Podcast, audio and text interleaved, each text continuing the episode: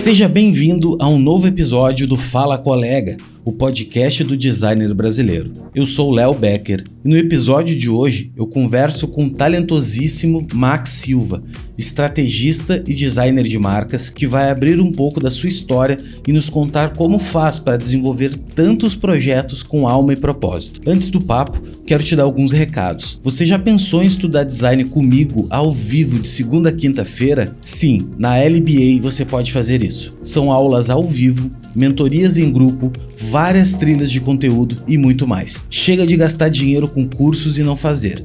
Acesse o link na descrição deste episódio e matricule-se. E sabe quem agora é parceiro aqui do podcast? A Mocaperia, a loja online de mockups de altíssima qualidade, feitos todos no Brasil. É um dos únicos locais que você encontra mockups de cenas brasileiras. Eleve o nível das suas apresentações, acesse mocaperia.com e confira o catálogo completo. O link também está na descrição. Agora, bora pro papo com o Max.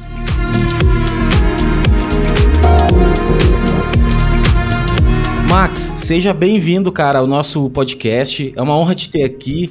Uh, falo para todo mundo e vou falar para ti também. Uh, a gente tem o tempo muito escasso, então quando tu consegue dedicar um pouco de tempo a fortalecer a nossa cultura aqui, é muito importante. Uma outra coisa que eu quero te agradecer demais é, eu percebo muito que esse veículo aqui que a gente está construindo juntos, e eu falo juntos porque não é, não é só eu, nenhum episódio fui, fui eu falando sozinho, é sempre eu trago alguém aqui para trocar uma ideia e para a gente passar adiante conhecimento de quanto é importante isso, assim, cara. A gente não dá essa noção, devida noção, mas se eu mostrar todos os invites, todos os DMs que eu recebo aqui de pessoas agradecendo, cara, a gente abrir esse espaço e pessoas, às vezes, do interior do Brasil, cara, do, de lo, locais assim que não tem acesso à informação, mesmo que a gente acha ainda que tem, o cara tem acesso à internet, tem acesso a tudo, até por ali, porque se ele não sabe o que pesquisar, não não adianta muita coisa, né? Então, esse veículo tá, eu fico muito feliz assim, de verdade, de saber que como ajuda as pessoas, cara. Além de me ajudar, que foi uma coisa que eu primeiramente eu comecei fazendo para isso, para mim começar a aprender com outras pessoas, começou a crescer, sabe? Começou a crescer mesmo, e tu é mais um tijolinho aí que a gente coloca na, na no nosso muro aí que a gente está construindo para ajudar mais pessoas mesmo, ajudar a nossa cena e ajudar todo mundo, né? Eu acho que, que ninguém vive sozinho nesse mundo aí, e, e quanto mais a gente se apoiar, melhor é. Eu não quero me estender muito, porque eu quero ouvir a tua história, quero que quero que tu conte um pouquinho de como é que tu começou aí, como é que foi a tua, tua infância, como é que foi a tua adolescência e como é que onde o design entrou na tua vida, por, por qual qual porta ele entrou e cara, o microfone tá contigo aí e tamo junto. Então, Léo, primeiro, né, deixa eu agradecer o convite. Eu estou muito feliz em poder participar e quero reforçar também o, o teu discurso, né? Eu acho extremamente importante o podcast, esse compartilhamento de conteúdo. Uh, na época que eu estava, por exemplo, na universidade, era muito difícil ter acesso a esse tipo de informação. E, e eu sei o quanto isso é importante para o desenvolvimento profissional, né, de quem está começando na área, de quem ainda está com muitas dúvidas. E então eu estou lisonjeado de estar aqui e poder compartilhar, né? Se eu se de alguma forma a minha história pode ajudar alguém, eu já fico muito feliz. Então eu estou extremamente feliz aqui pelo convite uh, ver outros profissionais que eu admiro tanto que já participaram, então isso me deixa mais feliz ainda de estar aqui. E vamos lá. Então, contando um pouco da minha história, né? Eu sou de Santa Cruz do Sul, é uma cidade do interior do Rio Grande do Sul, é umas duas horas da capital aqui da, do, do Rio Grande do Sul, de Porto Alegre. E é uma cidade pequena, considerado pequena, né? Cidade interior, mas bem estruturada. E, e a minha história começou, no, o design foi na universidade mesmo. Foi quando eu decidi fazer publicidade e propaganda. Né? Foi, eu escolhi a habilitação de publicidade e propaganda na, no curso de comunicação social, aqui na, na universidade da minha cidade mesmo. E no primeiro semestre eu logo me inscrevi nas cadeiras de editoração eletrônica e design gráfico, para já ter um conhecimento nessa área, né? Que por exemplo, na escola a gente não tem contato com design, né? Eu vim de escola pública, então o máximo que a gente tinha disciplinas lá dentro da escola era a direção artística, né? São, são atividades mais voltadas à arte. Mas muito pouco aprofundado. Então, quando eu entrei na universidade, eu logo me inscrevi nessas cadeiras para ter um conhecimento maior e para experimentar de tudo, né? Então, dentro das áreas da publicidade, assim, logo na primeira, eu lembro até hoje, na primeira aula de direção de arte que eu tive com meu professor, eu logo, eu logo senti que aquele universo ali ia me conquistar muito, assim, durante a minha universidade, sabe? Durante o meu tempo ali naquela, na, naquele curso. E logo no primeiro trabalho com o professor, o próprio professor me deu um feedback que foi muito importante, que ele falou para mim assim, Max, eu acho que aqui tu vai se encontrar, sabe? Segue, segue esse rumo. Eu acho que esse foi o primeiro ponto assim mais importante assim na minha não vida profissional, porque eu estava começando, né? Eu era um, era jovem, mas acho que foi o mais importante porque o meu primeiro ano na universidade, na verdade, foi engenharia da computação eu saí da escola imaginando, né, que a exatas era o caminho que eu deveria seguir, porque eu ia muito bem em matemática na escola, eu, ia, eu, eu me lidava muito bem com os números. Infelizmente, isso não acontece mais, né? eu perdi muito isso na minha vida, eu fico muito triste, porque eu gostaria de saber lidar melhor com os números hoje. Mas eu tinha na minha cabeça que eu deveria seguir algum curso voltado em engenharia, algum curso voltado a, a exatas. E aí eu fui para engenharia da computação, que era um curso novo naquela época. Né? A gente tinha uh, ciências da computação e depois surgiu engenharia da computação. E eu pensei, poxa, eu acho que vai ser um, um curso que tem um grande futuro pela frente, porque quando a gente é jovem, a gente entra no, na universidade com esse pensamento, com esse direcionamento dos pais, eu acho que principalmente de, olha, tu precisa definir teu futuro, né? Então, a decisão pelo curso de engenharia foi nesse sentido. Mas depois de um ano do curso, eu percebi que aquilo ali não ia ser para mim, assim. Eu logo entrei na universidade e meu objetivo era logo conseguir algum emprego, algum trabalho, algum estágio. Então eu logo entrei na engenharia da computação e consegui um estágio no laboratório de informática da universidade, para trabalhar lá dentro. E lá foi assim o que abriu as, as portas, assim. Porque eu tinha contato com, com todos os cursos todos os alunos da universidade iam lá para imprimir seus trabalhos, para ter ajuda na hora de formatar um trabalho. E eu era aquele o estagiário que fazia isso, né? Tipo, ajudava em qualquer situações dos computadores. E aí lá eu comecei a, a, a, conhecer o trabalho da turma de publicidade, assim, quando eu vi o primeiro trabalho que eu imprimi, assim, que eu vi uns outdoors prontos, assim, toda uma campanha publicitária, eu olhei assim, cara, que demais, que curso é esse, sabe? Aquilo me chamou muita atenção. E, e aí eu fui atrás, vi que era de publicidade, olhei assim, cara, eu ia gostar de fazer isso aqui. E eu acho que eu ia fazer bem isso daqui. Eu pensei na hora, sabe? Isso vem, vem assim muito claro na minha cabeça que eu ia saber solucionar isso dali.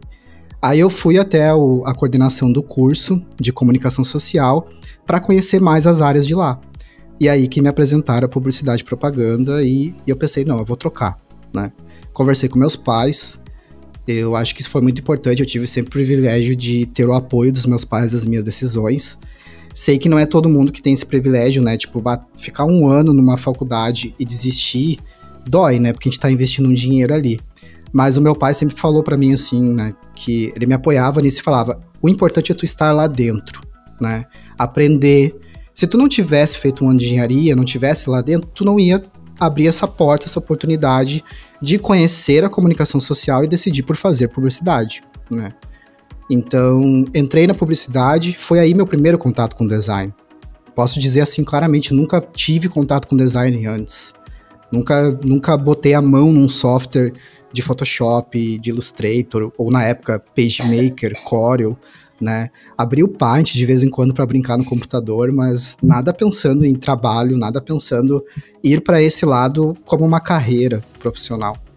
Então essa foi a primeira oportunidade. E aí no momento que eu troquei de curso, eu comecei a buscar uh, novas oportunidades de trabalho, né? Porque o laboratório de informática ele só ia naquele momento me dar dinheiro, ele não me daria conhecimento.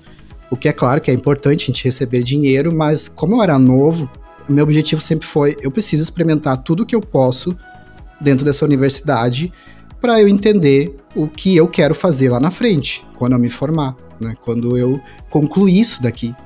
Eu queria, eu tinha na minha cabeça que eu precisava ter muito decidido o que eu queria quando eu terminasse a faculdade. E eu acho que é um erro, foi um erro meu, assim, né? Porque a gente acha que é muito novo, a gente precisa decidir tudo. E, e aí, quando eu comecei a experimentar algumas coisas, eu consegui alguns estágios, fui no estágio para direção de arte, fui em estágio, uh, depois de um tempo trabalhando em uma agência, eu pensei, agora eu quero experimentar o marketing, então eu estagiei no setor de marketing de uma empresa multinacional aqui da minha cidade. Aí ali eu percebi que eu gostei, mas não, talvez não, não foi assim o lugar que eu me encontrei. E aí o próprio, o, um dos sócios da empresa ainda falou, Max, tu não quer experimentar o nosso setor de pesquisa e desenvolvimento? Lá tu vai poder desenhar novos produtos.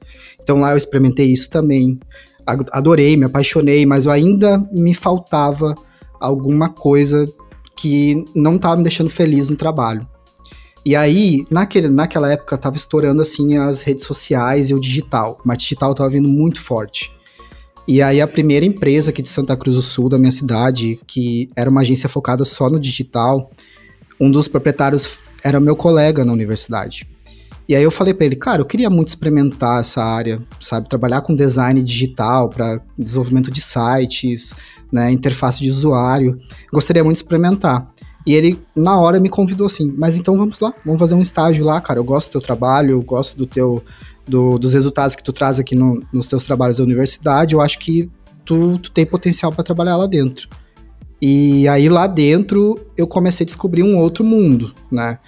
E eu estava gostando. Eu quase fui assim para área digital. Quase fui assim, pensei que poderia ser meu futuro, sabe? Mas quando caiu pela primeira vez um projeto de marca assim no meu colo, né? Eu ali me deu tesão. Quando eu fiz assim, e foi muito por acaso, porque a gente não fazia trabalho de marca dentro dessa agência. Mas um cliente que ia, queria fazer um site com, com a equipe lá, que tinha fechado um projeto de um site, ele, ele, ele sentiu a necessidade de mudar e perguntou assim para o proprietário, Lucas, que é meu ex-chefe, é, Lucas, se vocês não conseguem fazer isso, vocês não conseguem desenvolver um, um, uma marca para mim nova, porque bah, o, o, site vai ficar tão bonito, a minha marca não tá nada coerente com isso que vocês estão desenvolvendo. Aí ele perguntou para mim assim, né, o Lucas, Max, tu quer fazer? Eu, eu quero, né? Eu já tava, eu já tava me inspirando em alguns projetos, naquela época eu já, eu já, eu já entrava assim nesse universo do Behance para olhar assim os trabalhos, né? Tipo, entender assim como a cabeça dos estúdios funcionavam, como, a, como um designer pensava na hora de desenvolver uma marca, aquilo ali já me chamava atenção. Então eu falei para ele, cara, eu quero, porque eu quero colocar em prática o que eu tô aqui, né, absorvendo durante meu, meus dias. E, cara, quando eu fiz, assim, o resultado ficou muito legal. E eu gostei muito de fazer. E o, e o meu chefe foi a segunda pessoa. Acho que a segunda pessoa importante nessa etapa, que ele chegou e falou a mesma coisa. Max, eu acho que esse aqui é teu caminho, sabe, cara? Segue isso daqui. E porque o projeto ficou muito bom. Ele, depois disso, a gente começou a abraçar outros projetos de marca. E aí eu vi um momento de, de reverter isso, assim. Então, pegasse esse universo de marketing digital, de comunicação digital, e talvez ir procurar uma agência um, pouco mais estruturada que consiga absorver projetos de marca, assim, né?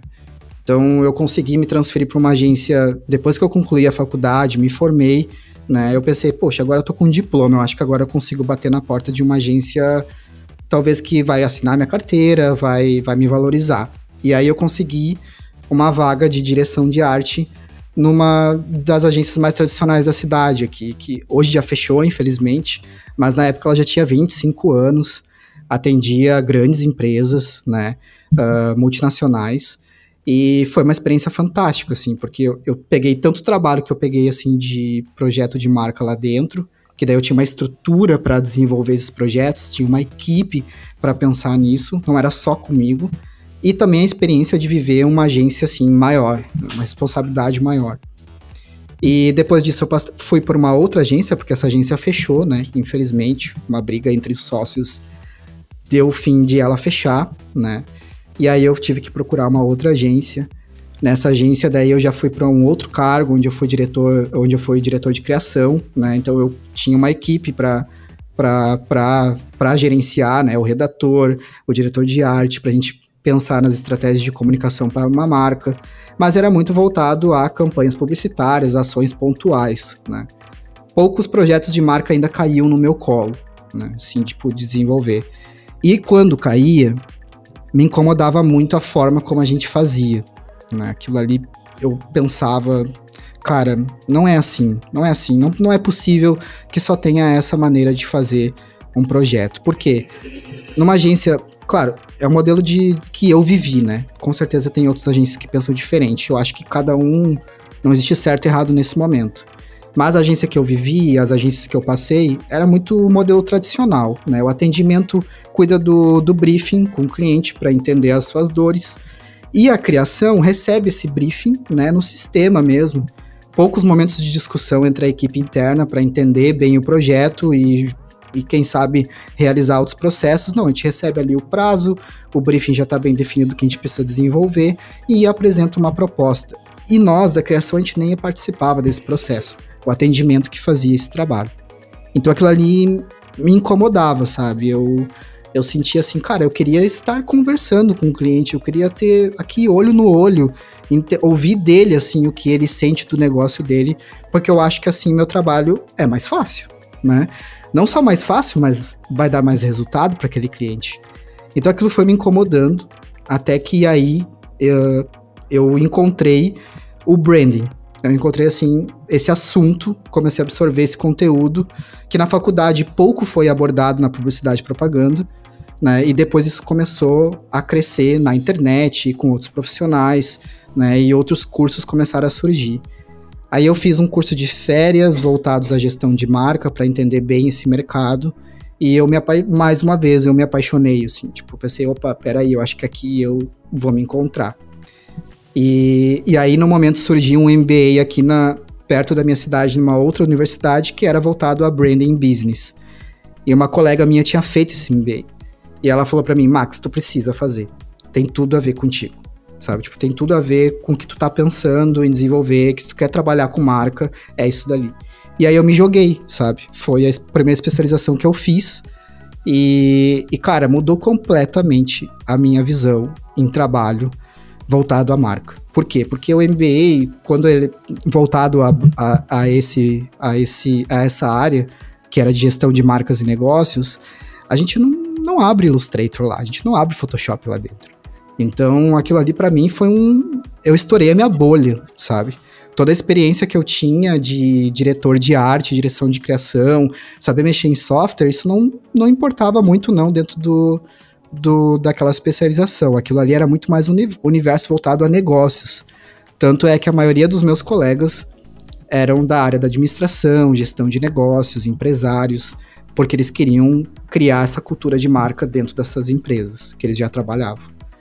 E então aquilo ali abriu para mim uma nova maneira de pensar. Tanto é que e, e, eu tinha uma colega minha que ela era diretora de arte na Sweet CEO que era um estúdio aqui, que é um estúdio aqui de Porto Alegre, né? Acho que muitos designers devem conhecer.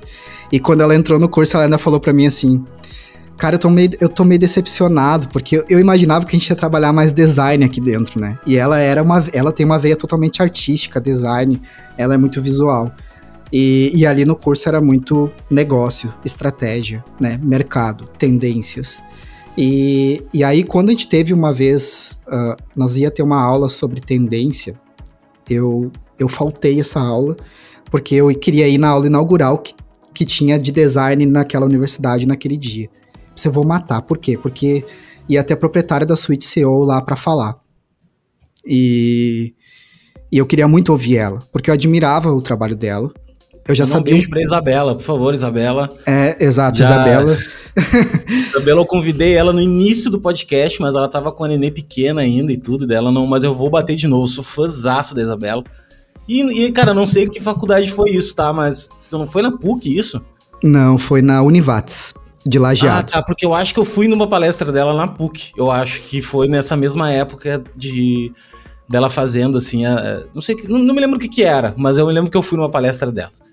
Ela é Exato. uma pessoa incrível e fundou um super do estúdio de design que, cara, é, eu, eu, vi uma definição um dia desses, um dia desses não, bastante tempo atrás, que era ela produz designs colecionáveis. Eu acho assim que é tão legal a, a, as embalagens e as coisas que eles produzem que é, é colecionável, né? Então, mandar um, um beijão para ela aí. Exato. E, e ela era uma profissional que eu conhecia ela antes de existir a Switch. Porque ela começou a trabalhar primeiro com o nome dela, né? No, no Behance, por exemplo, ela já estava famosa naquele tempo que poucos brasileiros estavam explorando de uma forma tão aprofundada a ferramenta e atrás de um selo e atrás de um reconhecimento. Então, eu já conheci os trabalhos dela naquele, naquele momento e aquilo ali me inspirava já muito, porque eu gostava demais daquele resultado. Eu ficava pensando, poxa, como é que uma pessoa sozinha tá chegando nesse resultado, né, com trabalhos com marcas internacionais. Então eu fui na palestra dela, vou matar a aula de hoje, não vou ir, porque eu preciso escutar essa pessoa, eu preciso entender como funcionou a cabeça dela naquele período. E quando ela contou a história dela, né, que ela falou que ela começou sozinha, trabalhando no nome dela, depois ela criou a suíte. E, e no começo ela percebia que era muito difícil o brasileiro valorizar o design naquela época de estúdios daqui, do Brasil. E por isso que ela focou muito o portfólio dela primeiro para fora. Ela fez o, o trabalho inverso. Ela primeiro trabalhou o posicionamento dela para fora. Então ela trabalhava somente falando inglês. O, as marcas que ela apresentava eram todas para a Europa, para os Estados Unidos. Ela criou muito projeto fictício, imaginando um cliente de lá como ela queria trabalhar que ela começou daí a atingir o mercado lá e depois ela começou a perceber que daí o brasileiro valorizou ela. E aí ela entrou para dentro do mercado brasileiro. Então ela assim, ó, é uma brasileira que na verdade ela se posicionou lá fora já, mesmo vivendo aqui. E aí quando ela contou a história dela, aquilo ali me inspirou tanto que no outro dia eu cheguei na agência, né, conversei com meus chefes. Eu perguntei para eles, cara, que, aonde eu aonde eu posso ainda chegar, né, aqui dentro da agência? E aí os meus chefes falaram: "Olha, Max, hoje tu tem o cargo que é um, né, dentro da equipe não tem mais como subir, só se tu virar sócio da agência". Tá, tudo bem. Então era o que eu precisava ouvir. Eu peguei minha cartinha de demissão, já tinha pronto e dei para eles. E falei: "Ó, então tô, eu tô pedindo demissão porque eu preciso uh, preciso fazer outras coisas, né? Preciso pensar mais em mim e ver onde eu posso chegar". Então, assim, foi um. Foi, eu ouvir ela e perceber que uma pessoa pode alcançar aquilo ali, né? Mas mostrar como foi feito e não só o lado bonito, não só o, o, o palco, né? Como a, gente, como a gente vê assim sendo vendido muito nas redes sociais. Aquilo ali me inspirou de uma forma muito legal, assim, porque era um momento que eu tava com muita dúvida ainda do aonde eu queria chegar. Eu estava me especializando, investindo num, num, numa pós-graduação, mas eu ainda estava numa agência e ficava pensando: será que vale a pena todo esse esforço me especializar aqui e depois continuar numa agência na minha cidade? E eu ficava imaginando: será que eu quero sair da minha cidade e ir trabalhar num estúdio maior? Faz parte do meu perfil isso, ir para São Paulo, por exemplo, ir para o Rio de Janeiro, sei lá, viver uma vida talvez mais frenética. E aquilo tudo foi questionamentos que eu fiquei pensando se valia a pena. E, e quando eu ouvi ela e percebi, poxa, ela estava em Porto Alegre, dentro da casa dela, fazendo tudo aquilo ali, alcançando tudo que ela alcançou, eu pensei, poxa, então eu também posso, sabe? Eu também consigo. E ali no momento eu comecei a traçar tudo o que eu queria, né? Pedi demissão. Claro que eu não fiz isso de uma forma tão assim do dia para noite. Eu guardei um bom dinheiro naquela época. Eu já fazia, eu já fazia muitos frilas, né? Tipo, é muito comum aqui na minha cidade uh, os designers, os profissionais que trabalham em agência realizar frilas, né? Muitos, os chefes, muitos assim, liberam isso porque sabem que eles não têm uma condição de pagar assim super bem um profissional dentro de uma agência. Então eles sabem assim, ó, se não interferir no teu trabalho, né? Se tu vai fazer isso na tua casa, tranquilo, faz o, o teu frila. Então eu já tinha assim bons clientes desenvolvendo trabalho comigo em frila tanto em projeto de marca como redes sociais, que na época tava estourando, assim, todo mundo queria fazer um Facebook, todo mundo queria... O Instagram nem estava ainda tão forte naquela época. O Instagram era muito mais uma rede social pessoal, assim, não era muito usado ainda para business. E então eu pensei assim, cara, eu acho que agora chegou o momento. Guardei um bom dinheiro, com a minha saída também vai me dar um conforto financeiro. E eu tenho aqui uns freelas que praticamente já estão me dando uh, um retorno muito maior do que uma agência. Então acho que eu vou me jogar, vou abrir minha própria empresa. E aí foi meu primeiro erro. Por quê? Porque eu pensei na época, talvez não foi um erro, né? Eu acho que tem sempre os dois lados. É mas... isso que eu ia te falar, cara. Na verdade, se tu analisar mais velho, nada é erro. Nada tu erra. Porque, porque tu só cresce quando tu erra, teoricamente, tecnicamente, né? Vamos dizer assim que o erro, semanticamente dizendo, é algo que tu queria, mas não deu certo do jeito que tu queria. Porém, o universo não opera dessa forma.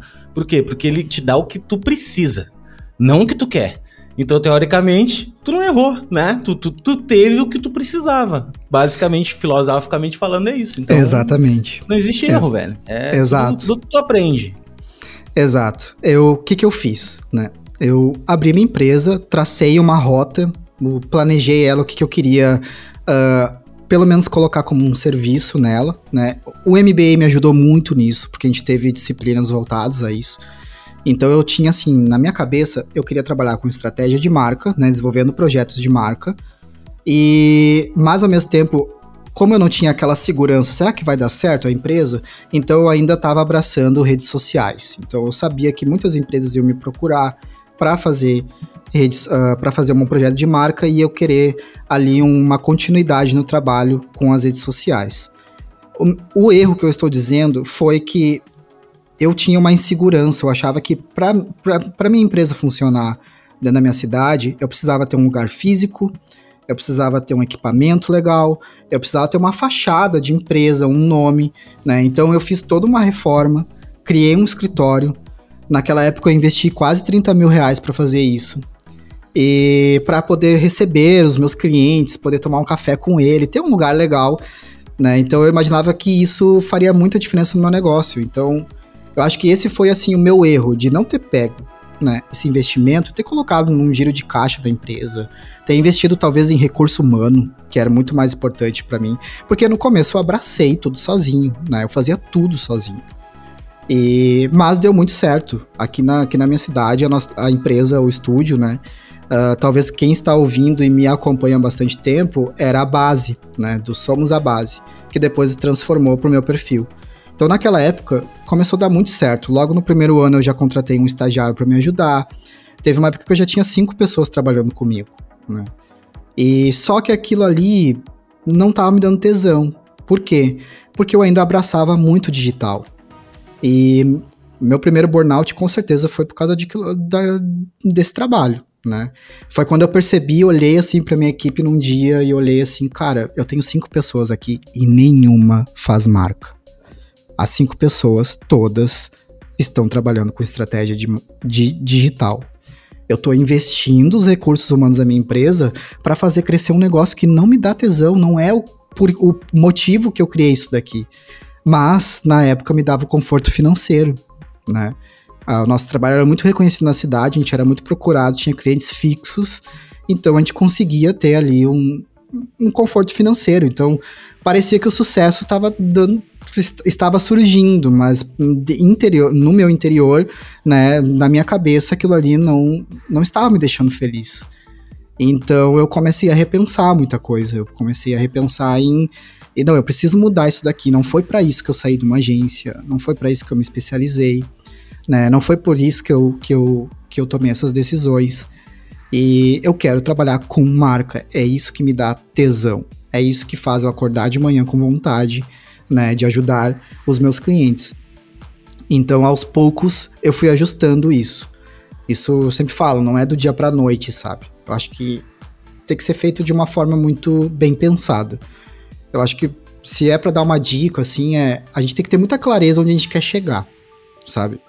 Porque ir atrás de curso, ir atrás de especialização, de mentoria, de conhecimento, de um trabalho, de um estágio, de uma experiência, sem saber onde tu quer chegar, é, tu, tu, tu não tá perdendo tempo, mas vai demorar muito mais tempo para tu chegar realmente naquele momento que tu percebe assim, nossa, eu tô muito feliz agora, eu tô muito realizado profissionalmente. Então, naquele momento, eu comecei a repensar muito Ok, vamos então aqui se se concentrar, né, Max, e pensar novamente aonde tu quer chegar, vamos rever isso, né? Então foi um momento assim de muito planejamento, de repensar as minhas ações, uh, de gerar novamente a confiança que eu tive lá atrás, sabe? Essa segurança de sair de uma agência e pensar, eu acho que chegou o momento de eu tirar essa fachada da minha frente de empresa, né, e aceitar que trabalho de marca, se é para mim perder esses clientes digitais, sou eu que faço. É eu, é o Max, não é uma empresa. Né? Então, eu estava de férias naquela época. Eu estava lá em Buenos Aires, enlouquecido com o um cliente me mandando mensagem para trabalhar o digital, as redes sociais. Cadê o card do Dia dos Pais? Cadê o card é... do Dia das Mães? Era a segunda férias que eu tinha tirado com a minha namorada e que só deu problema, não descansei, gente, eu não tirei férias. E eu falei, eu, não, eu olhei pra minha namorada e disse, eu não quero isso mais pra minha vida. Aí eu falei pra ela, promete uma coisa para mim. Não deixa eu desistir da ideia. Quando eu chegar em Santa Cruz, voltar de férias, a primeira coisa que eu vou fazer é tirar lá a tag lá, a, a, o usuário do Instagram, que é a base, já botar o meu, botar uma foto minha, uh, mandar embora todos os clientes digitais e fechar a porta para qualquer oportunidade digital a partir daquele momento. Então, assim, eu cheguei das férias e fiz isso, sabe? E fui. Mas eu só fiz porque eu pensei muito, eu, eu planejei muito. Eu sabia muito bem os passos que eu ia dar nos próximos meses e nos próximos anos para hoje chegar no momento que eu estou, né? Talvez alguns deram errados, alguns eu precisei reajustar, mas muita coisa que aconteceu hoje, que está acontecendo, eu estar aqui, por exemplo, hoje conversando com o Léo, eu conhecer o Léo e ser convidado por ele, faz parte, com certeza, disso tudo que eu pensei e coloquei em prática, sabe? Então, isso foi muito importante, essa transição, ela não foi 100% confortável, porque eu, eu tenho uma dificuldade enorme uh, de, de falar em público, de Sabe, eu ainda, a minha, a minha segurança não é 100% de aparecer. Se quem me acompanha no Instagram vai notar que eu sou quase low profile nesse sentido de eu nunca fiz um story falando e aparecendo, sabe? Eu compartilho meu trabalho, eu posto uma foto talvez minha e, e escrevo numa legenda, mas falar eu tenho uma dificuldade muito grande. Então, essa transição de, ok, a base agora foi uma história, eu ponho numa gaveta e, e não é mais a minha empresa, e agora, a partir de agora, eu sou a minha empresa, né? Por mais que eu mantive meu CNPJ, tudo, e até hoje eu tenho essas responsabilidades fiscais e jurídicas de uma empresa, uh, ah, para mim foi um exercício difícil, mas ao mesmo tempo necessário para eu entender que se eu quisesse chegar nos resultados de projetos, nos clientes que eu gostaria de atender, né, da forma como eu queria conduzir os projetos, eu precisava fazer isso. Eu precisava muito fazer isso. Então hoje assim, se eu errei lá atrás, val valeu, sabe? Tipo, fez sentido para tudo isso que aconteceu, toda essa construção de eu conseguir ter entrado na área do design, né? De, de eu ter percebido logo na universidade que não, engenharia não era para mim, vamos para publicidade, de eu ter percebido que talvez viver dentro de uma agência não não vai ser para mim, eu preciso encontrar uma nova forma de pensar e trabalhar de eu ter feito uma especialidade, uma especialização e ter percebido que a minha empresa não estava indo para a rota certa. Então, assim, muitas coisas que foram acontecendo fizeram parte dessa construção para chegar hoje até aqui, né? No Max, que é um estrategista e designer de marca. Ele não precisa mais ter um, um logo de uma empresa na frente dele. Eu já tenho mais, eu já tenho essa segurança agora para usar a minha própria imagem para vender o meu trabalho, para oferecer meu trabalho. Então, foi mais ou menos assim, toda essa consequência de ter entrado Não, no, no, universo do design. Cara, do caramba. E tu tem várias, vários pontos aí que eu queria levantar, tá? O primeiro deles é que eu nem anotei nada aqui, tá? Simplesmente ficou muito na minha cabeça, assim. Uh, o primeiro ponto que eu acho que tu, eu não sei, a gente não deu prazos e nem limites de tempo. Tu nunca falou em limite de tempo. Mas pelo que eu vejo, tu é um cara novo ainda. Não sei quantos anos tu tem hoje. É, eu tenho 34, vou fazer 35 ah, esse ano. Pô, então tá, estamos na mesma faixa, eu tô com 36, tá? Então tá tudo na mesma faixa. Uh, e eu acredito que tenha sido mais ou menos parecido também. Eu também passei por essa fase, eu só tive uma outra fase que eu não fui pra faculdade, eu fui pra faculdade mais tarde. E quando eu entrei na faculdade, eu tenho 36, eu tinha 27. Eu não terminei a faculdade, mas foi maravilhoso para mim, assim, foi uma... Foi incrível, assim. Só que eu tive negócio muito cedo, sabe? Então, com 20 e pouquinhos, eu tive uma agência de digital também, bem na época do Flash, bem na. Assim. Uh, só que tu teve uma coisa, cara, que para mim foi muito, muito legal, que para mim só surgiu agora. Que foi exatamente o ponto de eu saber exatamente o que eu quero fazer. Foi muito, há muito pouco tempo que aconteceu isso. Até assim, Uh, o início da pandemia, antes do, antes do, do no final da pandemia, antes de ter pandemia, vamos dizer assim, 2019, 2020, né? Acho que no início ali, isso, foi março isso. que estourou a 2020. No início, antes disso, eu, eu, eu fui para outubro do ano de 2019, eu fui para Europa, fui, fui, fui dar uma volta e cara, explodiu minha cabeça. Eu voltei de lá assim a milhão, sabe? E e eu não tava mais feliz com o que eu fazia também. Eu não tava. Eu, eu sou um cara muito multidisciplinar, então eu tava fazendo muita coisa. Eu, tava cansado de atender cliente. Eu atendo cliente há muitos anos, assim. Eu tô quase há 20 anos fazendo isso. Então eu tava cansado dos mesmos problemas, dos mesmos dramas. Só que eu tava me sentindo acorrentado ao mesmo tempo. Porque o dinheiro, né, cara? Eu, eu, eu tenho uma vida hoje mais confortável. Daí tu pensa, puta, tá tudo atrelado ao dinheiro e tal. E me veio um burnout também, cara, uma coisa assim. Eu falei pra minha esposa: Ah, amor, eu não quero mais isso. Não quero mais, entendeu? Não, não... Azar que eu tenho que vender picolé, azar que eu tenho que. Não quero mais isso, velho. Não, não é saudável para mim. E daí eu comecei. Cara, vou começar a produzir conteúdo, que é uma coisa que eu sempre gostei de ensinar, mesmo não não fazendo isso de uma maneira, mas sempre gostei da ideia de ajudar os outros. Isso para mim sempre foi muito claro, assim. Sempre já tive projeto social, já tive e e comecei a fazer, sabe? Comecei a fazer, fazer, fazer, fazer, fazer. Velho, desde o dia que eu comecei a fazer aquilo, até hoje, até o dia de hoje, no caso, inclusive, a gente veio a se conhecer agora, todas essas pessoas que, que, que passaram por aqui, tudo tem a ver com o momento que eu entendi que, para aí, meu, eu não quero mais fazer aleatoriamente as coisas. Hoje eu tenho uma clareza exata do que eu sei, eu sei o que eu tenho que fazer para chegar onde eu quero chegar.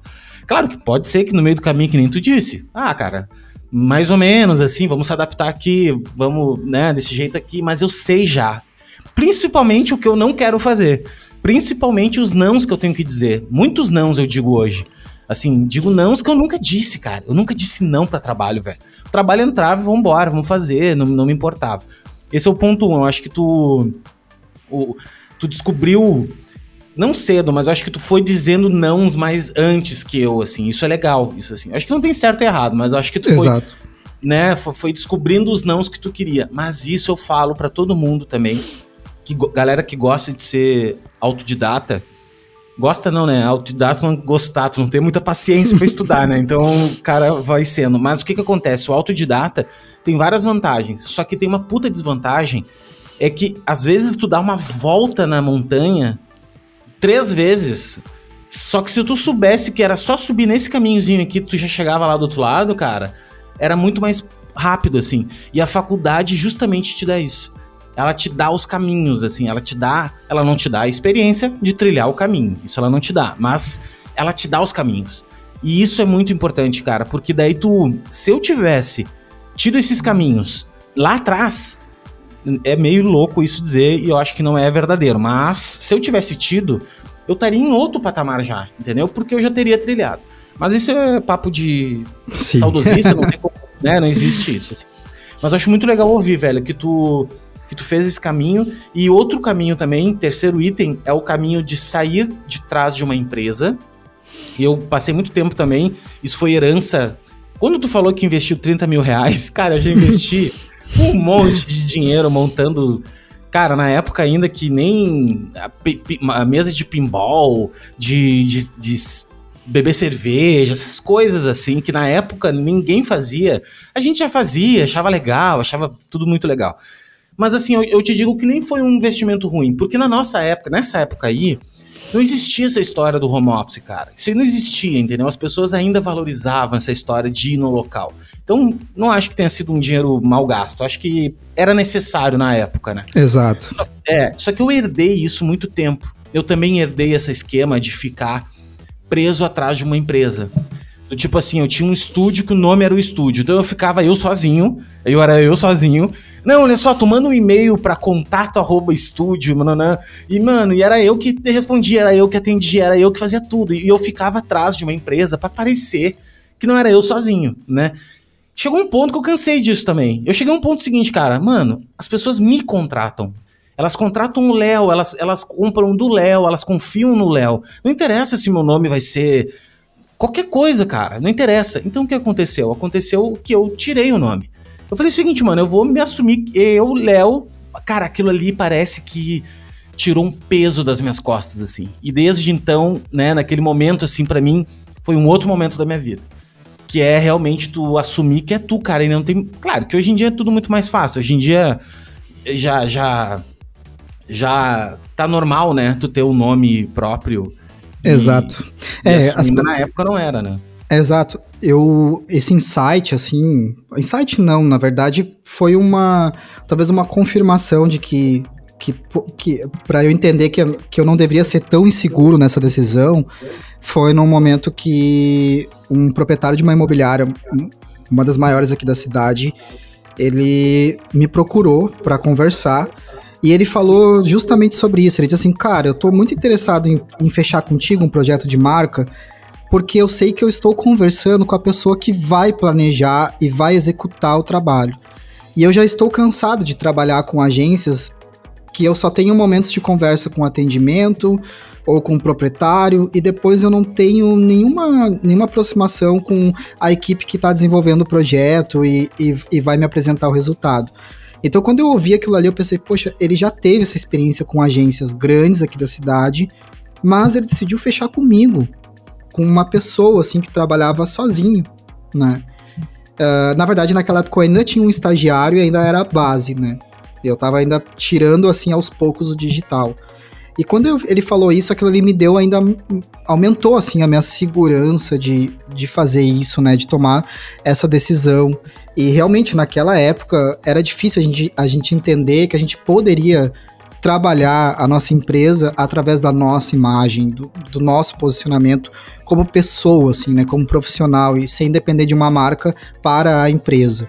Então hoje é, é mais comum a gente ver os profissionais se posicionando dessa forma. É uma estratégia super válida, porque na maioria das vezes o, o meio né, de comunicação e das estratégias é as redes sociais. E a gente sabe que as pessoas ali querem se envolver com pessoas, né? A gente não, não tá. Mesmo sabendo que é uma empresa por trás, a gente sabe que quem tá ali escrevendo, quem vai falar é a pessoa. A gente quer se identificar com essa pessoa, a gente quer se conectar com essa pessoa e conversar com ela. Então, eu comecei a perceber que tava fazendo sentido fazer essa transição e aquilo tava me, me dando mais segurança para para pensar em fazer essa mudança, assim, de, ok, acho que chegou o momento, né, eu já tô maduro o suficiente em relação ao meu trabalho, eu já entendo, né? Como tu mesmo comentou, né, Léo? Isso é muito importante. Eu já sei o que eu quero fazer, o que eu não quero fazer. E então isso já me dava segurança para dizer mais não, de não abrir mão uh, daquilo que eu acreditava na hora de trabalhar com o cliente. E eu faço isso muito hoje. Todos os designers que vêm conversar comigo sobre isso, eu falo muito sobre a importância disso, de não abra mão daquilo que tu acredita, da forma como tu quer conduzir o trabalho. Projeto tem que ter esse alinhamento, tu não é funcionário do teu cliente. E aquele momento eu pensei, cara, acho que chegou a hora e vamos em frente. Se não der certo, é só um Instagram, sabe? Me desapeguei, assim, cara, isso é só uma rede social, é só uma conta. Qualquer coisa é só mudar de novo, qualquer coisa é só criar outra conta, sabe? É. A gente se apega demais, às vezes, nas redes sociais, e, e aquele momento ali eu pensava, não, vamos se desapegar, chega, né? Acho que não precisa ser tão. levar tão a sério isso aqui. Mas isso aí é o seguinte, quando tu. Eu, eu faço muita mentoria também para pessoas que querem produzir conteúdo e tal. E o principal problema que as pessoas têm é achar o que as outras pessoas vão achar delas, né? Mas todo mundo tem, eu acho que é o grande medo do. O grande medo das pessoas é serem julgadas, né? Só Exato. que, cara, tu tem que entender, essa é a grande virada de chave, que as pessoas não estão nem aí pra ti, cara. Elas não estão nem aí, ninguém tá nem aí pra ti. As pessoas quando tu começa a estudar o ser humano, eu gosto muito de psicologia, e tu começa a entender que, que a cabeça de cada ser humano tá com mil coisas acontecendo. Assim como tá a tua. É, é, mil coisas borbulhando, é mil coisas passando por ela também. Ah, será que, será que eu vou ser aceito? Será que eu não vou? Os boletos, o amor, blá, blá, blá, tudo acontecendo. Quando tu passa na timeline dela, por exemplo, do, do, do Instagram, tu passa ali, ponto, meu. Tu é um entre milhares, entendeu? Então as pessoas não vão parar, não. Olha só, vem cá, vem cá, todo mundo. Vamos olhar aqui o que o Max trocou a conta agora. E agora nós vamos discutir isso aqui. Será que o Max tá indo pro caminho? Cara, isso é tu que faz, porque é tu que tá botando energia naquilo ali. Mas as pessoas não, não olham para isso, entendeu? Isso vale para tudo, cara. Então. Exatamente. Não, não, não fica preso nisso, não fica te prendendo que as pessoas elas não vão tão nem aí, cara. E é na consistência, por isso também, por isso também que é a mesma moeda, assim como ela não te, não te cobra o imposto de tu fazer, de ser cobrado por isso, ela também não te paga um dividendo honesto. Por quê? Porque tu tem que ficar fazendo muito para tu ser reconhecido, né? Então é aquele lance, tipo, cara, hoje fazem dois anos que eu produzo conteúdo todo dia. E mesmo assim, não são todos os designers que me conhecem ainda.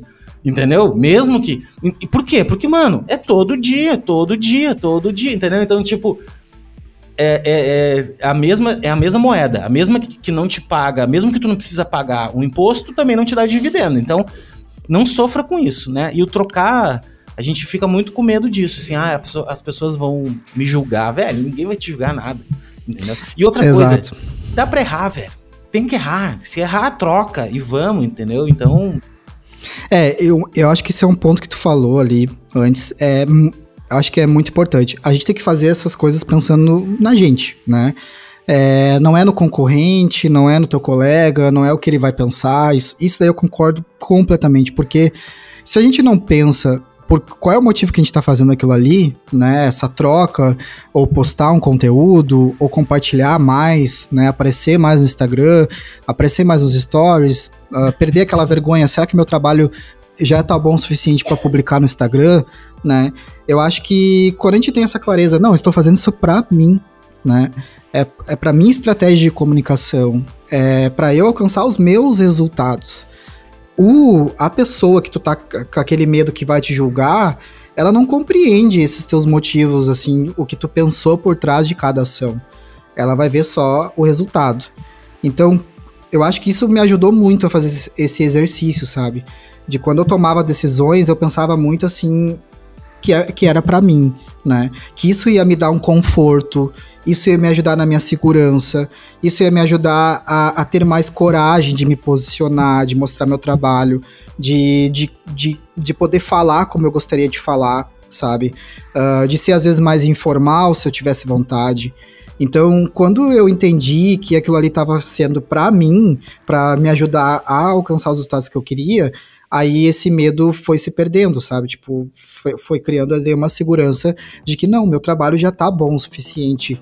Eu sei que eu vou alcançar o que eu quero alcançar com esse trabalho aqui.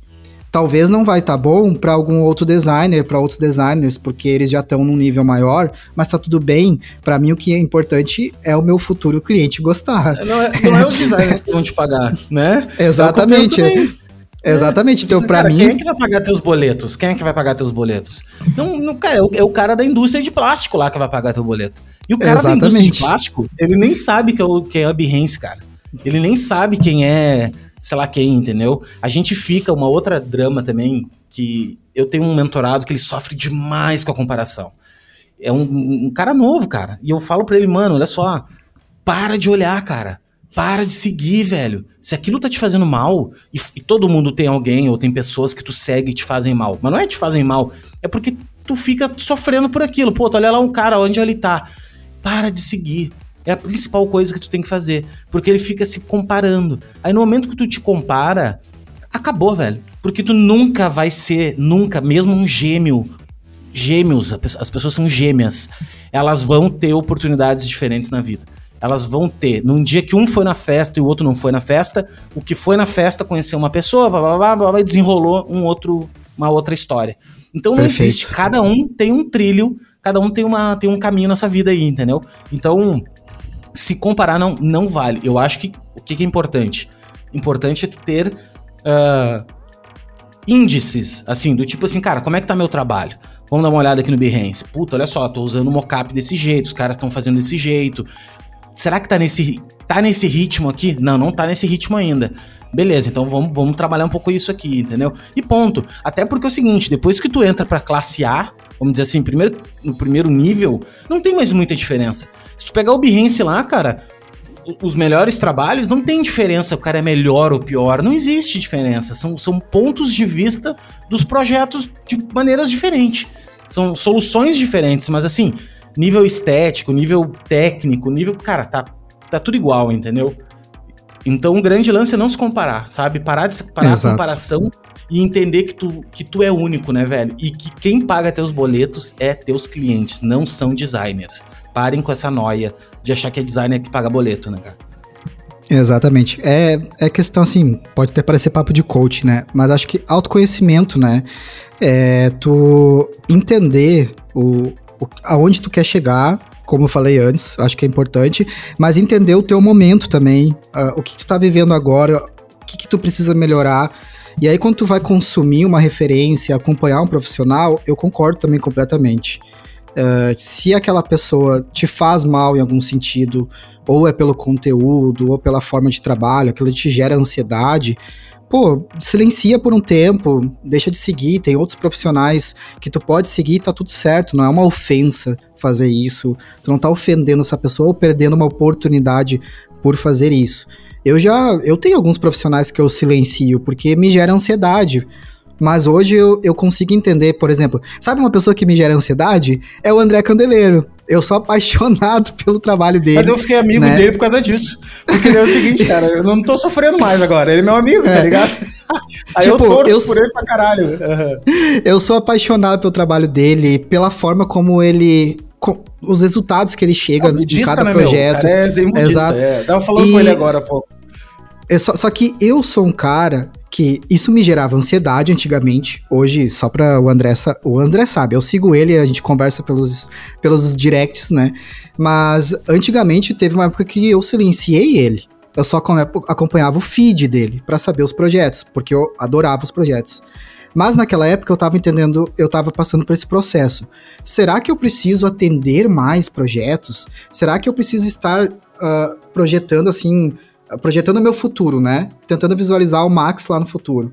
Será que eu tô ficando para trás porque eu não atendo, não consigo abraçar e absorver tantos projetos como o André e outros profissionais que eu sigo? Aí eu comecei a perceber, poxa, mas eu não sou assim saca? Eu não, eu não, eu não, e talvez eu não quero ser assim. E isso não influencia no resultado do meu trabalho. Influencia talvez no financeiro, mas existe outras formas de resolver isso, né? E, e aí quando eu percebi que se trata muito mais de mim do que ele, né? Trata muito mais uma, uma questão de eu entender como funciona a minha cabeça e o que, que ela tá passando para eu entender por que, que eu me gera ansiedade isso dali. Hoje eu já sou mais tranquilo, porque hoje eu percebi, cara, eu não consigo abraçar 5, 6, 7 projetos por mês. A minha cabeça não funciona assim. Se eu quero chegar no resultado que eu estou esperando, que o cliente está esperando, que o público dele está esperando, eu preciso trabalhar dessa forma aqui. E tá tudo certo. Vai ter clientes que vão querer trabalhar dessa forma. Vai ter pessoas que vão se conectar com isso. Né? Então, eu acho que isso é muito importante, sabe? A gente não, como tu disse, não realizar essa comparação e acreditar só porque funciona com X, com X, Y e Z, vai funcionar comigo também.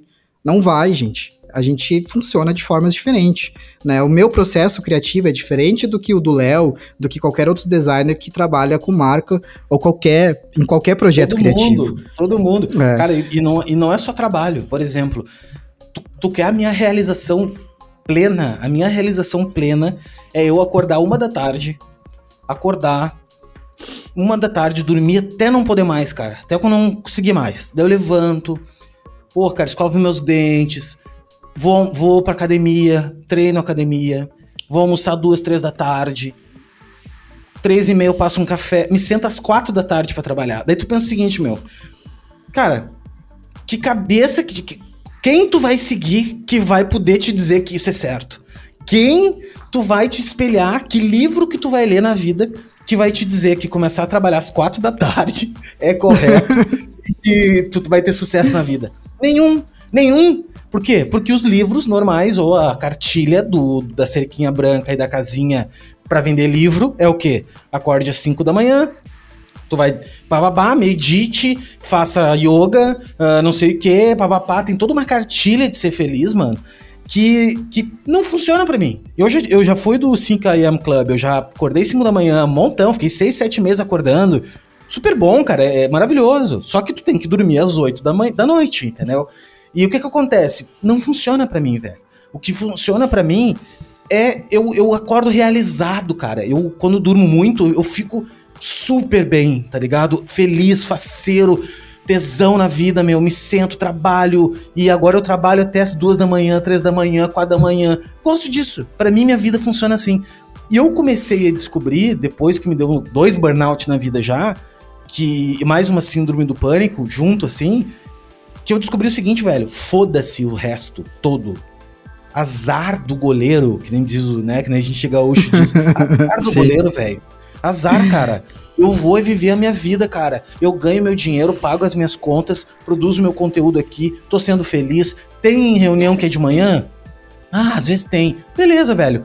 Boto ali pra perto do meio-dia, tem um dia ou outro que eu levanto mais cedo. Tem, tem dias que, pô, tem alguma coisa para fazer, vou viajar, levanto mais cedo, não tem problema. Não tem esse galho. Só que eu comecei a fazer a minha vida rodar do, do, das três, quatro da tarde em diante. Tipo, hoje, duas da tarde, mano, hoje me pegou até um pouquinho antes. Hoje eu tive que, pô, não almocei ainda. Tudo bem, é um momento atípico. Mas assim, aprender, cara, que cada um pode viver a vida que quer. E assim, ó, não tem cartilha. Parem com essa noia de achar que, ah, eu vou comprar o livro do fulano que o Zezinho fez, porque o, o Max faz, porque o André faz. Mano, cada um faz o seu jeito. Cada um faz o seu jeito. O importante, a gente tá vendo, todo mundo viveu uma pandemia. Alguém bateu na tua porta aí dizendo o seguinte: Ô, oh, por favor, Max, tu me dá os teus boletos aí que eu vou pagar para ti. Ninguém, ninguém fez isso. Se ninguém fez isso, meu, azar é do goleiro faz a tua. Se tu gosta de acordar às 5 da manhã, levante às 5 da manhã e vai trabalhar. Se tu gosta, de levantar meio-dia, se tu gosta de levantar às 5 da tarde, foda-se, desde que tu entregue, desde que tu faça o que tu tem que fazer, não importa, né? Então essa comparação com a vida dos outros, e é verdade, cara, as pessoas às vezes olham Uh, para mim, assim, dizem: Nossa, mas o Léo, porra, que massa, Léo, olha só, tem um monte de seguidor e tal. Mano, é a minha vida é igual a de todo mundo, mano. É trampo todo dia, me fudendo pra pagar os boletos. E é isso aí, velho. É a vida. É a, é, é a vida, todo mundo tem problema, cara. Todo mundo tem problema. Não é, a vida é, é, é igual para todo mundo, sabe? Assim, não existe mágica. Não existe, né? Então eu gosto de dizer isso porque. Por causa que eu, eu tenho um, eu sou um anti-coach, assim, eu acho que coach é muito barbada. Quer dizer, tô, de repente tem gente que coach levado a sério, eu acho que é legal. Fazer um processo, é, é, eu acho interessante, assim. Só que essa história de ficar se comparando por se comparar, pegar uma frase pronta de um cara que nem é dele a frase e levar aquilo como tábua da esmeralda, sabe? Não, mano. Exato. Eu acho que não. Né? Então... É, eu sou. Eu, eu, eu odeio. Odeio não, né? Odeio é uma palavra muito forte, mas. É horrível. Mas eu, é, mas eu, mas eu não gosto. Não gosto quando a gente quando romantizam demais algumas coisas. Acho que isso é muito perigoso. Porque quando a gente é profissional, talvez a quem. Pode ser que muitos designers que vão ouvir esse podcast vão estar no momento de insegurança, de, de, de medo, uh, de dúvidas. É, é, tu tá pegando uma pessoa numa fragilidade, né, que a gente não sabe o nível, e romantizar algo, eu acho muito perigoso.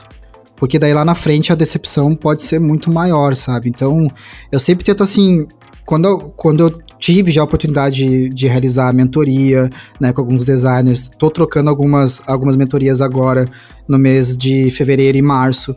E, e toda vez eu, eu, eu sempre tento assim ter muito cuidado para não romantizar muito como foi a construção da minha história, sabe? Mostrar para eles que, que não existe uh, o caminho mais fácil. Não existe, como tu falou, não existe um mapa do não tesouro. Existe Não tem é, hack, né, cara? Não, não, não existe essa. Uh, a, comigo funcionou dessa forma, mas com essa.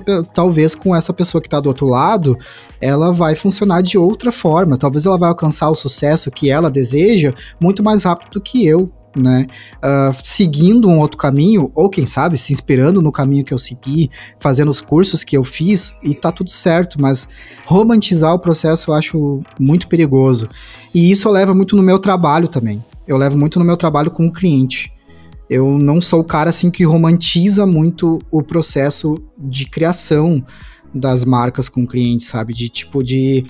Eu sou um cara que questiono muitos clientes, eu tiro eles da zona de conforto eu puxo a orelha, eu eu sabe, se o cliente me fala alguma coisa que eu estou vendo que está contradizendo outra, eu ponho ele contra a parede, sabe? É meu jeito de conduzir os meus projetos, nos meus processos de criação, porque eu quero que ele saia da zona de conforto, eu quero que ele perceba que aquele trabalho vai ser importante lá na frente, que o resultado vai gerar resultado para ele ah, no negócio dele, se ele entender que tudo precisa estar muito bem alinhado, né? O que ele tá falando ali é realmente aquilo que ele tá querendo colocar em prática. Então, essa romantização eu levo tanto pro lado pessoal, ou para quando eu estou conversando com outros profissionais e colegas, ou para quando eu ouço também algum profissional que eu admiro, de sempre fazer esse exercício de não tentar romantizar a história das pessoas, mas também no meu processo criativo, sabe? Tipo de eu não posso romantizar meu trabalho porque o meu trabalho é gerar resultado para o meu cliente. Eu não posso ficar tentando romantizar esse processo. É, uma, é um problema e ele precisa ser solucionado da, da melhor forma possível, da, de forma criativa e que dê resultado. É isso, né? Então eu Não, levo assim, isso muito a sério. Totalmente. E eu te falo uma coisa. Uh, um dos meus mentorados também falou, bah, Léo, mas cara, ele é bem novo, assim, tá recém começando, tá com o portfólio até ainda iniciando a construção do portfólio. E ele disse assim, Léo, mas é normal trabalhar mais de oito horas por dia? eu disse assim, mano, olha só, Cara, eu não consigo mais. Apesar de eu ainda trabalhar pra caralho. Eu trabalho, mano, se me deixar, minha mulher. Eu amo trabalhar. Amo trabalhar. Tu quer me deixar mal, é, é, é assim, férias. Pra mim, é, eu sofro com as férias. Eu levo meu note, velho. E fico, volta e meia. Tá, tava na praia lá. Tá, beleza, puta mar, lindo. Maravilha. Ah, vou no, vou no computador um pouco, tá ligado? E fico no computador, eu gosto disso.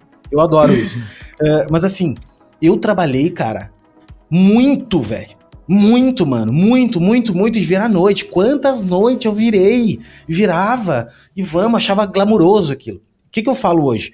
Eu acho o seguinte. Não é legal fazer isso. Eu, eu acho que não é saudável fazer isso. Só que, que não falei para ele, mano, se você tá escutando isso hoje, escute o que eu vou te falar. Existe uma curva de aprendizado. Existe uma curva que você não vai conseguir atalhar. É a mesma coisa que um cara que é piloto de avião existe números mínimos de voo para te ser habilitado a fazer um voo internacional. É a mesma coisa no nosso trabalho. Tu vai existir um número mínimo de horas trabalhadas, sendo em software, seja em aplicativo, seja em. Opa, aplicativo ou software, seja em projeto, seja apresentando projeto, whatever, tá? Seja em qualquer coisa, trabalhando. Mínimas para te, te habilitar a, ir para um outro nível. E, e, não vai existir um cara, um julgamento, um órgão que vai dizer o seguinte: não, agora tu te habilitou, pode passar para a próxima fase. Não, é tu mesmo. Tu mesmo vai olhar para o teu trabalho, tu, tu mesmo vai começar a entender, puta, agora eu passei de fase. Porque eu comecei a perceber as coisas diferentes. Então, essa curva de aprendizado, se tu quiser trabalhar seis horas por dia, tu que está iniciando, tu vai demorar 15 anos para chegar. Se tu quiser trabalhar 24 horas, eh, sei lá, 12 horas por dia, tu vai demorar menos tempo. Então, assim, quanto mais tu trabalhar, cara, mais rápido tu vai chegar nesse ponto, entendeu? É só e isso, mais, e, é, e mais também, quanto mais trabalhar, mais tu vai entender o que tu não quer fazer. O que tu né? não quer também é, é mais rápido. É, mais vai, rápido. É assim, cara, é mais, exato, é, é é mais, é mais vezes tu vai encarar problemas, mais vezes tu vai decodificar projetos e mais coisas tu vai tá, ter acesso. Então, mais rapidamente tu vai. É, é números, né? Tu vai ter acesso a, a 200 projetos em 5 anos. Tu já vai saber, meu, ah, peguei 200 projetos. Eu já sei que, meu, desses 200, 100 foi de rede social. Eu não quero mais fazer rede social. E assim por diante. Dei um exemplo aqui da rede social. Então. Uhum Uh, não, tu falou é muito legal e é realmente a gente fala agora olhando numa perspectiva, ah, Léo acorda às quatro da tarde. Mano, olha só, eu, eu não me do, eu só me dou esse luxo, nem nem um luxo, porque às três da manhã eu tô trabalhando. Exato. Da manhã, tu tá dormindo, entendeu? Então é só eu troquei, eu, eu troquei e eu só troquei porque eu consegui armar a, a meus horários de uma forma diferente. Só isso por exemplo, quando eu pego projeto internacional que eu gosto de pegar, eu me fodo pra caralho. Por quê? Porque esse dia eu peguei um projeto que era em Amsterdã, lá Amsterdã é outro horário, velho. E Exato. aí, e aí eu tive que. Era duas da manhã, os caras era lá, sei lá, de manhã, entendeu? Então, é, é, cara, cada um planta o que quer. E é outra coisa, que nem tu disse assim, quando eu vejo caras ganhando muito dinheiro na internet, assim, tu, quer dizer, que ninguém vê porra nenhuma na é. internet. Verdade, né? Mas assim que tu ah, o cara ficou rico e tal. Eu fico pensando assim, mano, será que eu vou conseguir ficar rico? Porque, porra, cara, eu não, eu não, eu não quero me matar trabalhando. Eu não quero mais isso. Eu quero, assim, comprar meu, meu, meu computador legal, eu quero morar num lugar legal. Mas eu não. Eu, será que eu quero ter um helicóptero? Sabe assim, eu, eu fico nesses dramas também. Eu acho que todo mundo passa por isso. Mas eu comecei a entender depois de velho que a gente só tem esse sentimento porque tu fica vendo na internet, cara. Tu fica vendo. Claro que eu moro em Balneário Camboriú, então aqui tem umas coisas meio fora da realidade. Assim, tem Sim. Lamborghini, tem não sei o quê. Mas mesmo assim, eu acho bonito e legal. Eu não quero ter uma Lamborghini, velho. Eu não, não tenho esse tesão, mas eu não tenho porque eu não pilo em carro, sabe? Mas assim, eu quero ter um, um Mac Pro de 150 mil reais, cara. Eu quero ter, tá ligado? então, assim, mas assim, uh, eu acho só, voltando ao papo, não romantizar, eu acho que trabalhar é trabalhar duro, velho. O André trabalha feito um camelo, o Max trabalha feito um camelo, eu trabalho feito um camelo. Minha mulher vem às vezes lá, ah, Léo, pô, tu trabalha pra caralho, cadê o nosso dinheiro, né? E eu fico, mano, é, é, a vida, é assim, né? Tem que, tem que plantar, cara.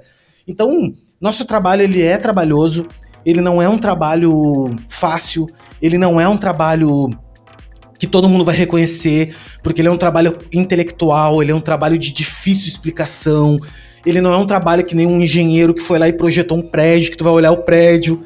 Não é, entendeu? A marca, ela, ela é. Ela tem tudo quanto é canto, ela se mistura com as coisas. Então, enfim, eu só quero resumir a ópera aqui que não sofra, que o nosso trabalho realmente ele é complexo, mas ele é muito gratificante quando tu encontra a essência dele. Quando tu encontra, né? Tu, tu, te, tu te conecta a ele e não fica sofrendo mais, né? Então é isso.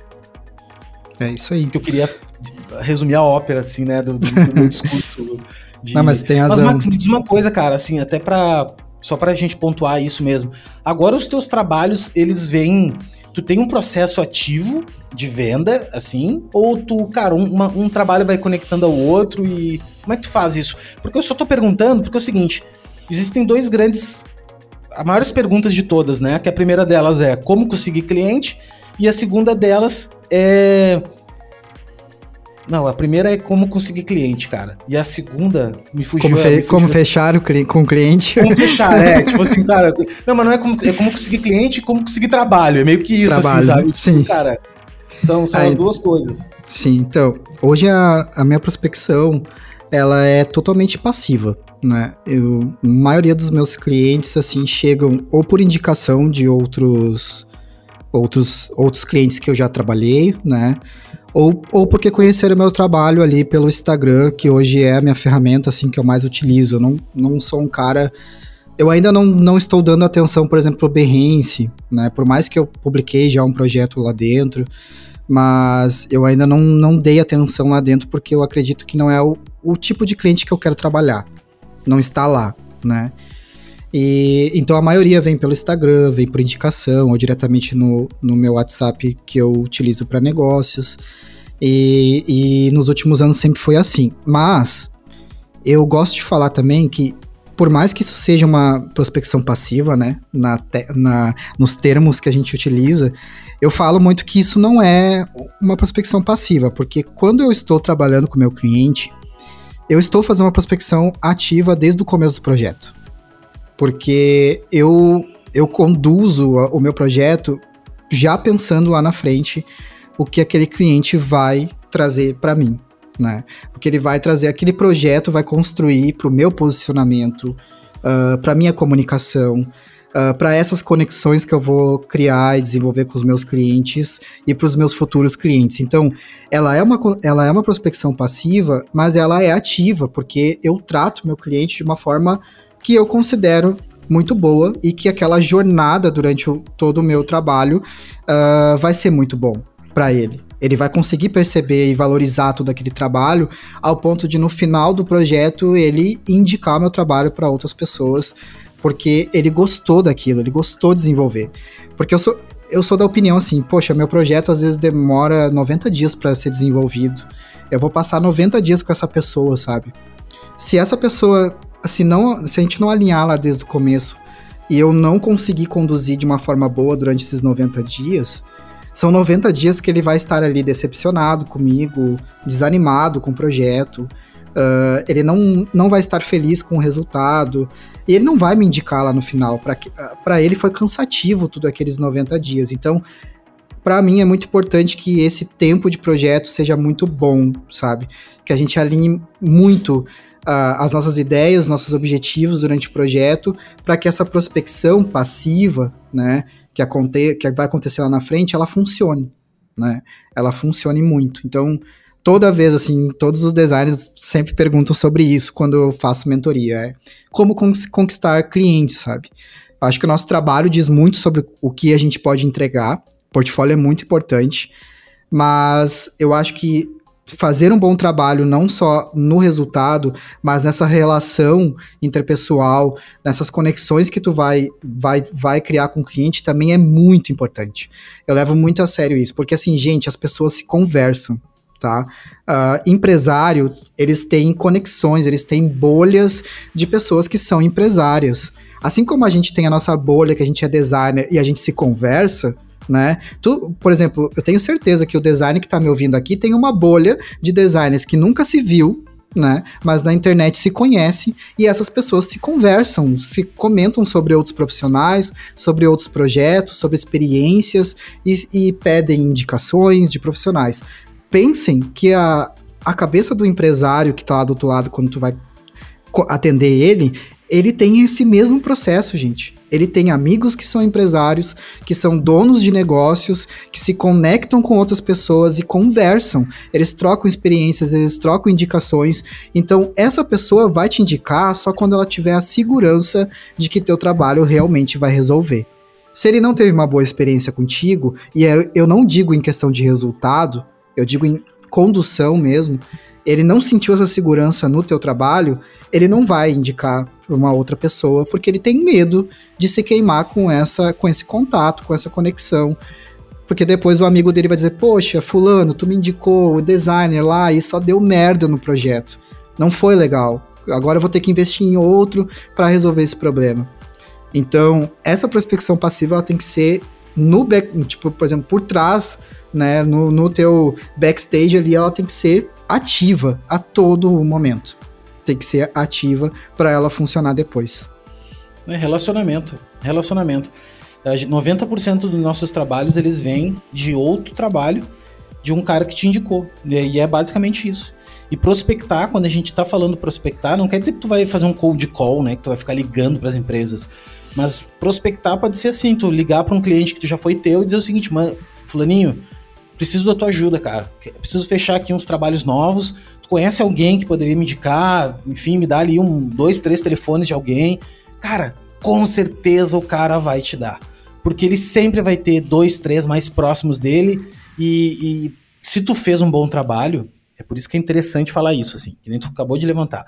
Tem cliente, tem, eu tive uma fase na, na carreira, todo mundo passa por essa fase, eu acho, que é aquela fase do foda-se, ah, não tem muita maturidade, acha que que cliente tem um monte, e tem um monte mesmo. Só que cada cliente que tu atende mal, ele te queima para 20 pessoas.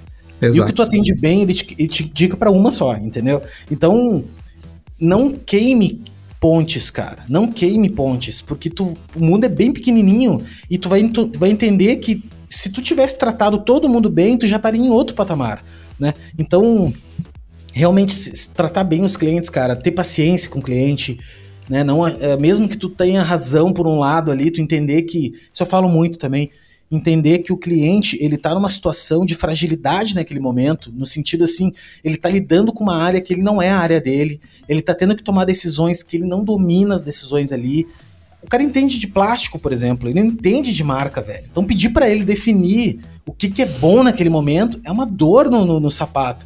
Então vai surgir dúvidas, vai. Então ter essa empatia, ter essa paciência faz parte do trabalho de um designer. Faz parte do trabalho, não é só desenhar.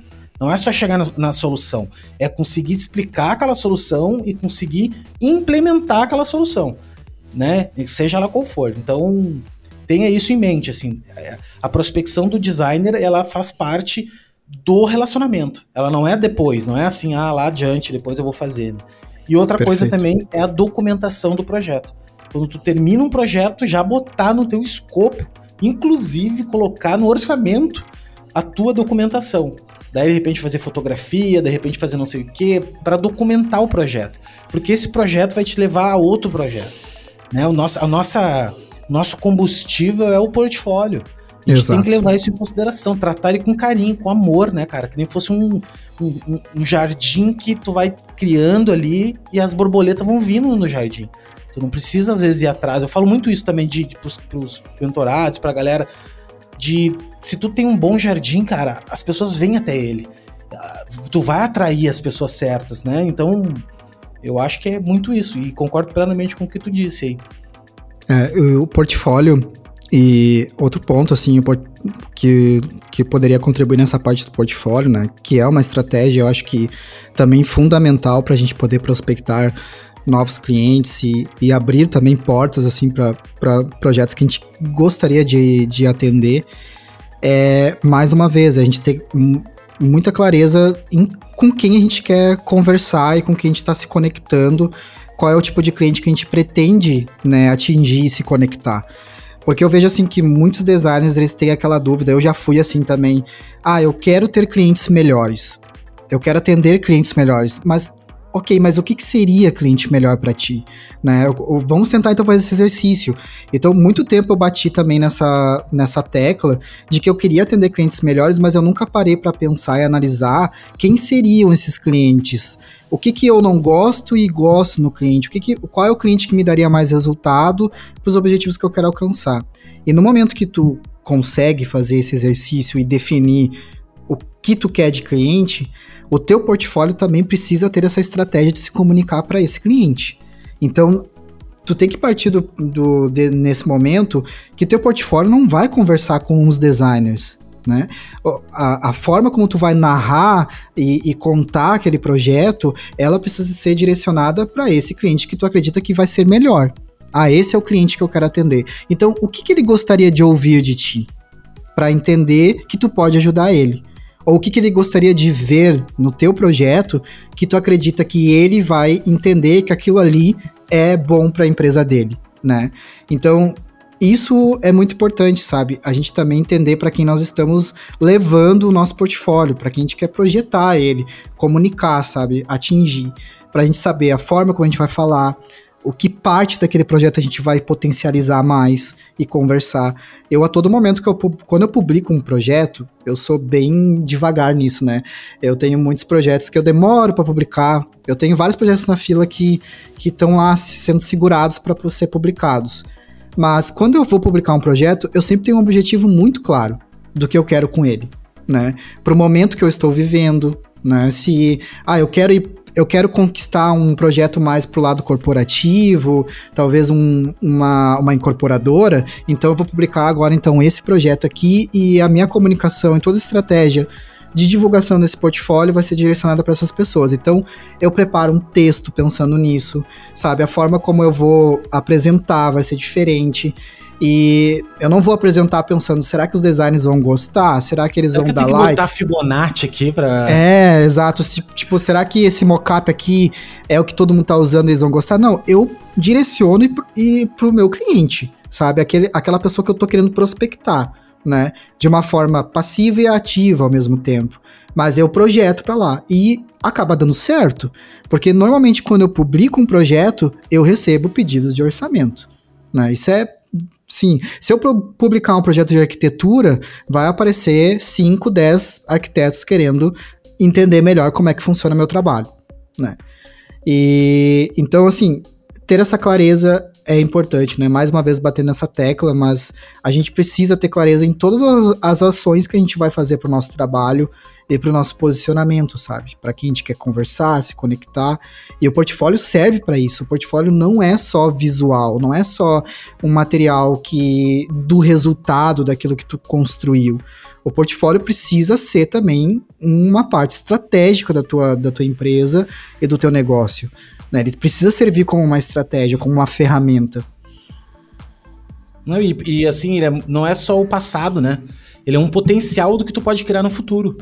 É, Exato. É, é modelar isso, assim. Eu acho, concordo plenamente, cara. Inclusive desse lance de, de projetar, pensa, projetar o portfólio de, de, com determinada função que tu queira. Quero conseguir um cliente disso, vá lá e faça um trabalho disso. E, e assim, uma vez o BRL falou uma coisa que ficou na minha cabeça que é verdade. Cliente não quer ver, cara, peça conceitual. Cliente não quer ver. Cliente quer ver adesivo em carro. Cliente quer ver a, é fachada, é, é, é, é crachá, é, é uniforme. Tenha mockups bem feitos disso, entendeu? Pense nisso, porque é isso que vai converter. Não Exatamente. É um, não, não adianta lá um outdoor na Times Square, velho, que. Pô, ou uma peça super conceitual. Cara, ele não vai entender isso. Ou como tu desenvolveu o grid da marca, que, cara, isso pouco importa, entendeu, cara? O que importa é o impacto daquilo geral, né, cara? Aquilo que, que aquilo gerou pro cliente, né? É, isso, isso eu, eu notei bastante no começo do meu trabalho que quando eu apresentava, na hora da apresentação, assim, eu tinha colocado, por exemplo, uma aplicação estudando uma fachada, né? Uma fachada que ainda não existia, então era um mockup lá de um prédio gigante, né? Cara, aquilo ali sempre chama a atenção do cliente. Por quê? Porque a gente tá mostrando para ele, a gente tá deslumbrando ali o futuro dele, sabe? A gente tá ali tentando ele fazer o exercício de que, aquilo, que aquele projeto pode fazer ele chegar lá né? Aquele resultado pode fazer ele alcançar isso, um, um prédio de 10 andares com a marca dele na frente. Quando eu comecei a, a fazer esse raciocínio para o meu trabalho, de que de que no momento que eu estou trabalhando com um cliente, eu estou lidando com com um sonho das pessoas, eu estou lidando com uma pessoa que está por trás dessa empresa. Então, nesse momento, eu também preciso entender o que, que ele quer enxergar do projeto, o que, que vai ser bom para ele e para a empresa dele. Né? Então, é, eu concordo, assim, que a gente precisa ser muito objetivo, às vezes, na apresentação. Não adianta a gente tentar construir coisas que é muito distante daquilo, da realidade do nosso cliente, sabe? Não é um cliente que está maduro o suficiente para para não só compreender, mas para colocar aquilo ali em prática na comunicação da empresa dele e do negócio dele. Mas ao mesmo tempo, uh, a gente também não precisa deixar de fazer se a gente está querendo alcançar clientes talvez que que tenham mais essa, uh, uh, esse objetivo, né? Que já estão mais maduros em relação à estratégia de uma marca. Então tu pode potencializar isso no futuro. Para aquele cliente tu fez uma coisa simples, porque para ele era o suficiente. E no futuro, no momento que tu vai publicar esse projeto, tu pode abrir ele para algo mais complexo, né? Mas aí tu tá dedicando um tempo que é para ti, para o teu posicionamento, para os seus objetivos de prospecção. Porque daí tu vai atingir uma, essa comunicação talvez para um cliente mais maduro, que vai olhar e não só gostar do logo e da, de algumas aplicações, mas vai perceber a profundidade que tu entregou naquele trabalho, sabe? Isso é, eu acho muito importante. Mas daí tu faz para ti, tu faz, é um esforço teu, sabe? É um esforço pro teu trabalho. Eu faço muito isso. Uh, os meus projetos, por exemplo, que eu publico no meu Instagram, eles normalmente são muito diferentes de como foi, como foi apresentado para o cliente. É muito diferente. Uh, porque, às vezes, dependendo do cliente, eu apresento uma, um projeto de 10 páginas e já é o suficiente para eu contar toda a narrativa que eu quero daquele projeto e ele entender onde eu quero chegar com aquilo ali. Às vezes eu vou apresentar 50 páginas, porque é importante para aquele projeto ter essa profundidade. Então, assim, para cada cliente é diferente. E, e também eu apresento muito com o objetivo do cliente entender aonde eu quero chegar com aquele resultado. O que a marca dele vai oferecer a partir daquele ponto para frente. E depois, quando eu apresento no Instagram, eu já faço uma, uma leitura diferente. O que aquele portfólio vai me trazer agora para o futuro? para que quais são os clientes que eu quero atingir. Então eu vou apresentar diferente. Então eu vou usar mockups diferentes, fotografias diferentes. Eu vou abordar o projeto de forma diferente. Claro, sem perder a essência e todo o posicionamento que foi criado para aquele projeto, né? Não mudo a história, o storytelling e, e, e o que foi construído. Não, é só uma perspectiva diferente. O ângulo, né? O ângulo é, tá... é um ângulo, exato, é um ângulo diferente do projeto, porque meu objetivo ali é prospectar, não só apresentar o meu trabalho, não só por eu estar orgulhoso daquela construção e o cliente também se sentir orgulhoso, mas é porque eu tenho o objetivo também de prospecção. Eu quero, a partir daquela ação de publicar, eu estar, eu quero me conectar com outros possíveis clientes. Sim. Não, cara, é isso aí. Então a construção de portfólio é fundamental, cara. Eu acho fundamental também. Max, querido, obrigado pelo esse papo, velho. Puta, a gente podia passar aí horas, né, trocando uma ideia. Com certeza. E, velho, muito obrigado mesmo pela tua atenção. E queria que tu desse, deixasse aí as tuas últimas, últimas não, né? As palavras finais deste episódio, vamos dizer assim, que depois eu já quero te convidar para fazer outros. E o que, que, tu poderia somar mais que tu já somou aí, né? Mas assim, o que que, que, que de dica que tu daria pra pessoa que tá começando agora, a galera que tá nos escutando, e tá com esse drama, né? Esse drama de, que nem tu disse, vários dramas às vezes que a gente vive, e tu no teus altos dos teus 34 anos, tu poderia somar e Cara, ajudar. Uh, difícil, né? Eu tenho muito medo, assim, de dar uma dica. Porque eu não sei como é que o outro lado vai receber, né, isso. Mas, uh, cara, eu, o que eu diria, assim, é... Né, é curto processo, eu acho. Se tu tem a oportunidade de curtir o processo, porque eu sei que, assim... É, é, difícil porque eu tive o privilégio de ter uma segurança familiar. Eu morava com os meus pais quando eu era mais novo.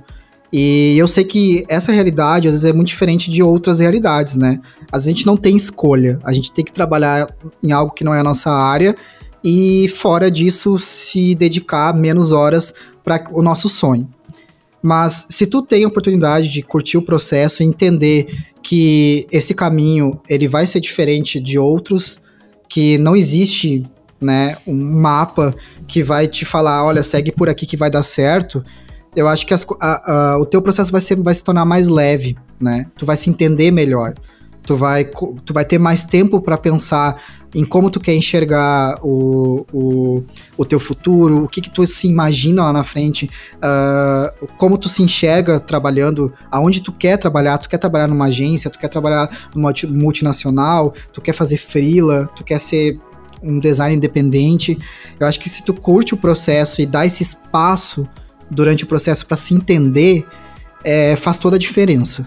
Eu acho que tu vai ali encurtar muitos caminhos, tu vai criar atalhos porque tu vai conseguir ter objetivos muito claros. Então, para mim começou a, a, acelerar muito a minha construção profissional no momento que eu dei espaço para entender o que eu não queria mais fazer, o que me incomodava, o que me tirava da zona de conforto em questão assim, tipo, pô, não tenho tempo para ficar com a minha namorada, eu não tenho tempo para viajar, sabe? Ou quando eu vou viajar, eu, meus clientes estão me incomodando, eu não consigo descansar.